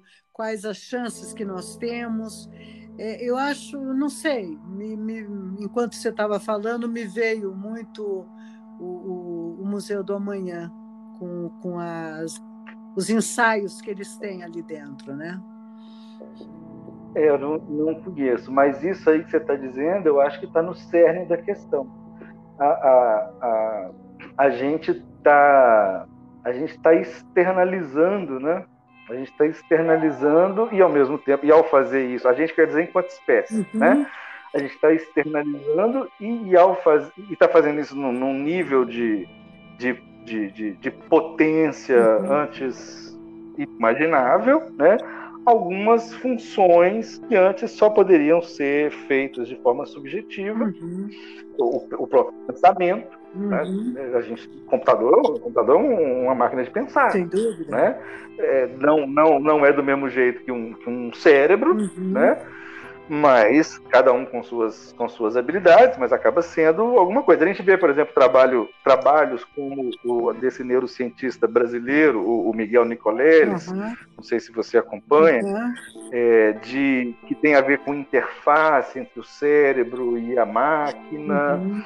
é, e não só o trabalho dele, como o trabalho de outras pessoas. Umas ideias, dele é um umas que é... ideias que a gente não pode acreditar, né? Gente, mas também a gente não pode ignorar, porque é, o, o, o, o, cérebro ele é uma máquina que funciona à base de eletricidade, uma circuitaria em que se transmite corrente elétrica entre um elemento do circuito e outro, da mesma forma que um hardware de computador. São arquiteturas diferentes, funcionam diferentes. O computador não é vivo, né? Ele não, a forma da arquitetura do hardware do computador não muda com a experiência, como um cérebro muda, mas existem existem discussões, existem trabalhos que falam de a princípio, inicialmente, isso está principalmente no campo da medicina, como por exemplo no caso do trabalho do Nicoleles, né, que é de restaurar o movimento das pessoas que, que através de um exoesqueleto, né? Mas tem, tem trabalhos, por exemplo, de, de, de implantar eletrodo para poder é, combater Parkinson, uhum. né? Você põe um eletrodo que, que dispara uma certa frequência numa região Sim. específica do cérebro e isso, isso estabiliza a, a, o sinal o sinal que vai para os músculos, né? É, você tem esse tipo de trabalho, mas isso, isso é quase que o, o álibi ou a desculpa ética, né, ou a justificativa uhum. ética para se fazer isso. Agora, a partir do momento que você desenvolver essa interface, uhum. a, a, a, coisa vai produzir coisas que a gente não imagina uhum. vão vão certamente acontecer. Gente não tem como saber, né? Mas de qualquer forma, a ficção ela nos, nos fornece muitos elementos aí, né? De, então, de então, coisas possíveis. Aproveitando, hum. eu, desculpa, eu estou te interrompendo. Não, imagina. É, é, se você não me interrompeu, eu não paro. Então, Por favor, me interrompa. Então, então te interrompendo um segundo. Aproveitando, é, nós, eh, nós enquanto eh, psicólogos e psicanalistas, o centro da alma, o self, a alma, o id, o O de Bill, real de Lacan, encontra-se na subjetividade. A neurociência vem dizendo que está é, de uma forma, digamos assim, bastante próxima a encontrar no cérebro um centro da consciência e do inconsciente. Você acredita que o centro da alma possa estar no cérebro? Olha, é, eu, eu não sou especialista em neurociência, tá? mas é um campo que eu acompanho, acompanho de perto inclusive tem uma, uma de perto, quer dizer, com muito interesse, né? basicamente na literatura. Né? É, é, tem um, inclusive na própria psicanálise, teve um.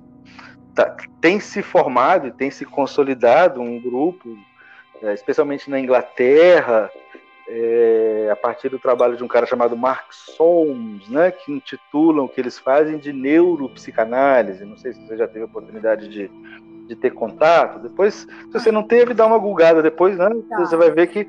E, e, e, eles, e eu me lembro do Mark Solms, quer ver? É, é, ele, ele teve no Brasil por volta de 2005, 2006, poder dar uma conferência. Se eu não me engano, foi ali perto da PUC, inclusive, aí em São Paulo. Eu fui lá ver.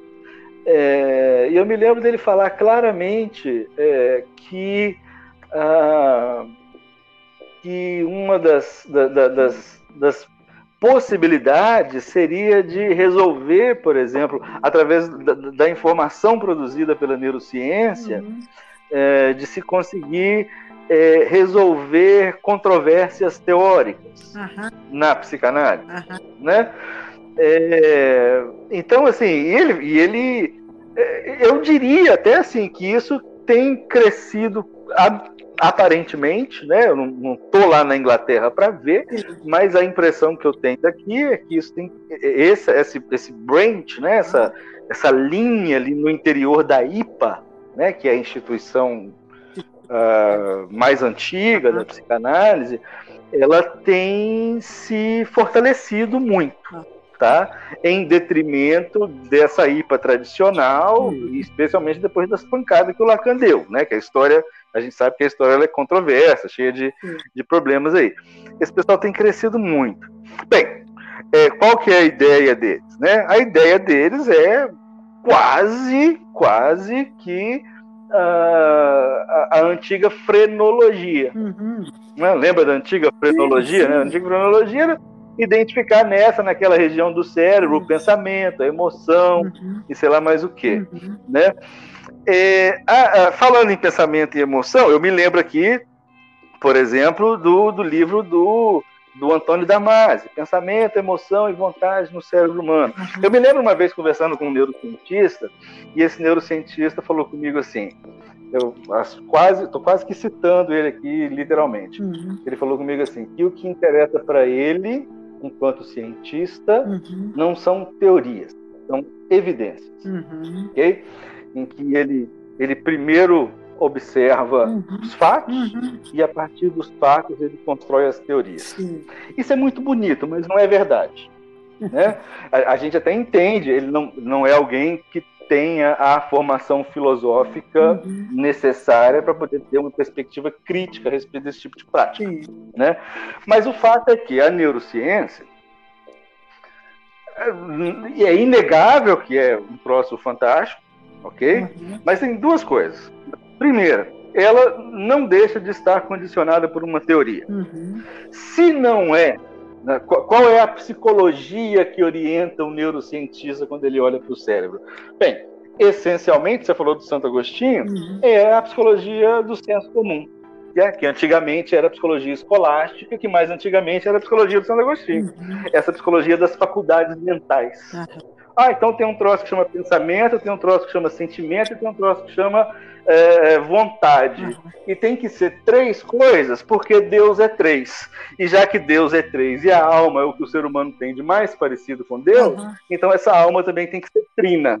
Esse é o argumento do Santo Agostinho. Uhum. Né? Então, Santo Agostinho constrói uma psicologia, essa psicologia depois se desdobra nessa, nessa, nessa ideia das faculdades mentais. Então, existe um troço que chama pensamento, existe um troço que chama sentimento, existe um troço que chama vontade. Uhum. Então, você parte da perspectiva de que essas coisas existem. Uhum que elas são real uhum, uhum. e não uma construção simbólica, imaginária, cultural, o que é que seja, não são semblante, poder usar uma, uma terminologia mais moderna uhum. do Lacan.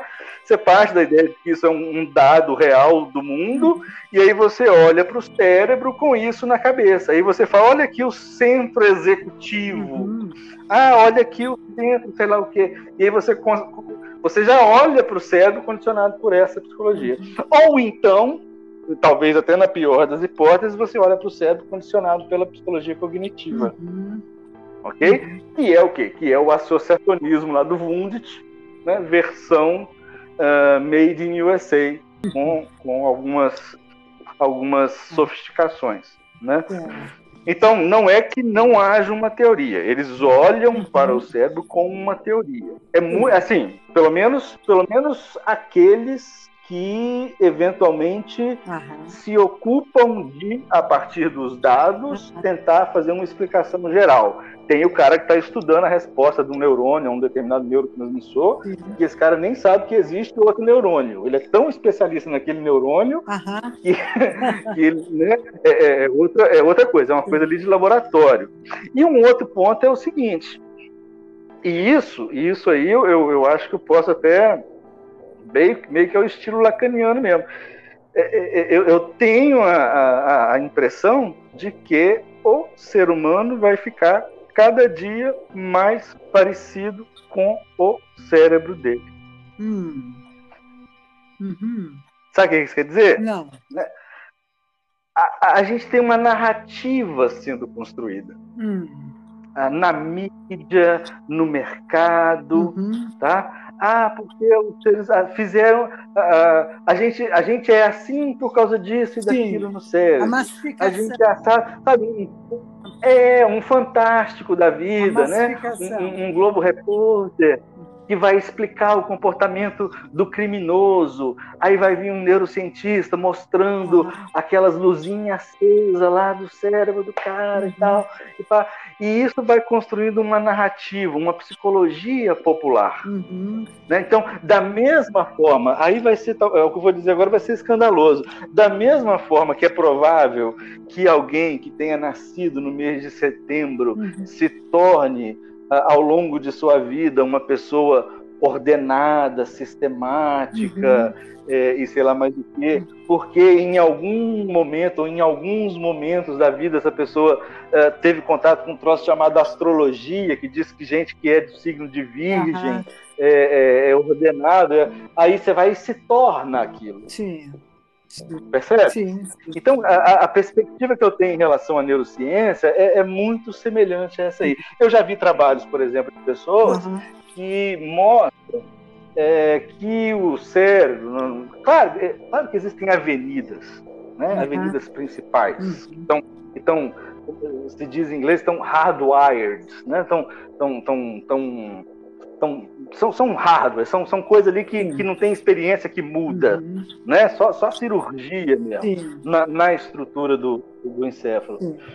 É, mas, é, por exemplo, eu já vi experimentos, por exemplo, em que você uh, distribui uh, sensores uhum. de, de, de, de, acelerômetro e outras coisas no corpo da pessoa uhum. Que produzem uh, sinais táteis uhum. e essa pessoa, de acordo com o movimento que ela faz, ela sente no corpo dela uh, esses sinais desses sensores, não, desses, desses aparelhozinhos eletrônicos, né? Que, que tocam, dão choquezinhos ou pequenas pressões em regiões do corpo, de acordo com, com o movimento, de acordo com a temperatura, ou de acordo com alguma outra coisa, uhum. né? E, e aí, uh, esse, esse tanto de, de experiência sensória uhum. vai, evidentemente, parar lá no cérebro. Claro. Com o tempo, a pessoa vivendo essa experiência, ela começa a desenvolver a capacidade de diferenciar o que está acontecendo a partir desse sinal uhum. que provém de um sentido que ela não tem, mas que foi produzido nela. Uhum. Entende? Uhum. É, então, então, assim, é, eu me lembro assim, eu me lembro do, do, do sujeito que, que, que, descreveu isso, uhum. falando na conclusão que o cérebro seria uma grande máquina de reconhecer padrões. Uhum. Sim. Ok? Uhum. Sim. É, se isso é verdadeiro, se isso é verdadeiro, então, por um outro lado, é, o padrão que a gente acha nele é um padrão que foi é, é um padrão no qual ele se organizou para dar conta do tipo de sinal que ele estava recebendo uhum. para poder é, interpretar os padrões típicos de organismo biológico que tem olho, ouvido Sim. e sei lá mais o que, que é o nosso caso. Sim. Quer dizer, é, no final das contas, Sim. no final das contas a coisa vai, vai chegar no seguinte: aí eu vou ser obrigado a, a resgatar aqui uma, uhum. uma. E aí eu respondo a sua pergunta lá na origem, tá? tá? É, resgatar uma metáfora que, que foi muito, muito usada nos primeiros anos da psicologia cognitiva, uhum. em especial. É, especialmente quando ela estava começando a se tornar, digamos, a, a, o paradigma uhum. teórico para o pessoal da neurociência, é, que é da relação entre o hardware e o software, uhum. voltando no computador. Né? Uhum. É, então, uh, tem uma piadinha antiga que diz que hardware é aquilo que você quebra e software é aquilo que você xinga. Não sei se você conhece. Né?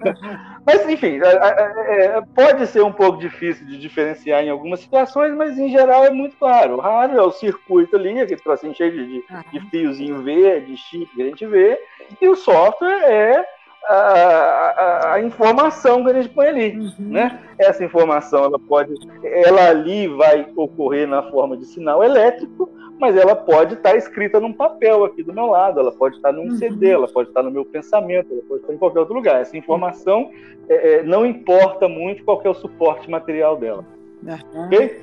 Então, é, quando a gente pensa nessa relação, a, o fato é que é o software que controla o hardware. É o software que controla o hardware. O computador faz claro. o que o, o, programa manda ele fazer. Ele pode, inclusive. Ele faz o que o programa manda ele, ele fazer. pode ser absolutamente hum. subutilizado, né? Dependendo do que se for. Pode ser absolutamente subutilizado, exatamente. Claro que o hardware é condição de possibilidade para um determinado software. Sim. Certo? Você não ensina um rato a falar. Uhum. Você não ensina um rato a falar, porque o rato não tem hardware para linguagem. Mas, Rodrigo, suficiente nós linguagem. temos que ir né? fechando, que nós estamos.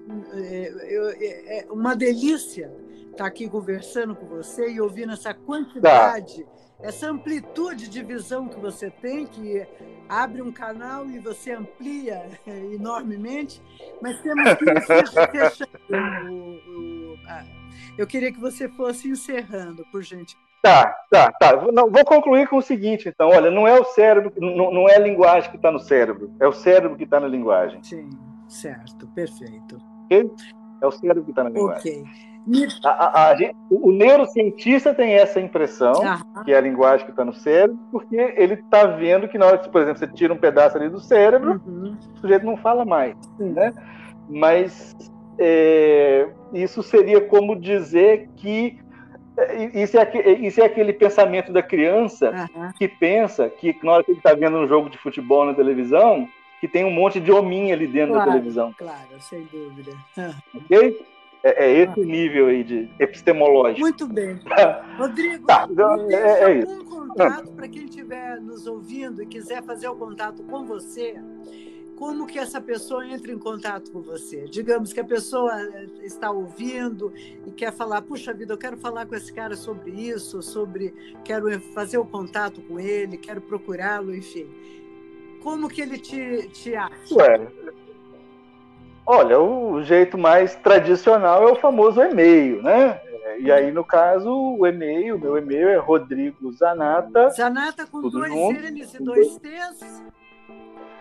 Não, com um N e dois T's. Tá, um N de nariz é... e dois T de tatu. E tá. dois T's de, e Z de, de tatu. Zazá, é, tá famoso tatu, né? em aeronáutica é tango. Tango. Tango, tango é. é. Arroba live, né? O live, L-I-V-E.com. Tá bom. Esse é o contato por e-mail. Se for por zap, 35 99190 9102. Repete, por gentileza, é é o... bem devagar. 35. 35, apesar do código de área aqui onde eu moro ser 33, meu telefone é do 35, do sul de Minas. Uhum. 35 99190 9102. 99190 é o mais, mais... 9102. 9102.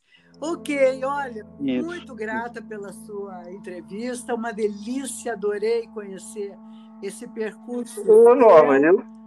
E, puxa vida. Eu que agradeço demais da conta essa, essa, essa oportunidade, esse espaço, e principalmente eu parabenizo né, a iniciativa de, de, de, de, de ocupar esse espaço. A gente precisa fazer isso mesmo. Isso. Né? Eu quero deixar um convite para você. Sempre, sempre Diga. que você tiver uma questão te intrigando, que você queira falar a respeito, lembre-se desse, de, dessa minha sala. Ok. Tá bom? Tá registrado. Tá bom. Tá registrado. Muito obrigado, e aguarde. Tá? Eu que agradeço. Um, Não, abraço, um abraço. Tá? Um abraço para quem estiver ouvindo também. Tchau, tchau. Ok, tchau, tchau. you